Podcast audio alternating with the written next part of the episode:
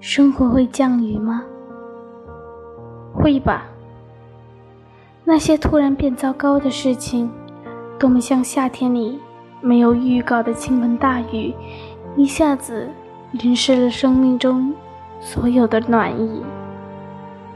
我们都知道，天气不可控，生活不可控，但自己的内心可控。用坚强和独立为自己撑一把伞吧。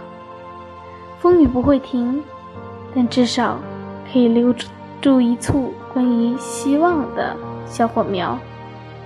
很多时候，我们都需要面对生活中一场又一场的阵痛，它多么像倾盆大雨啊！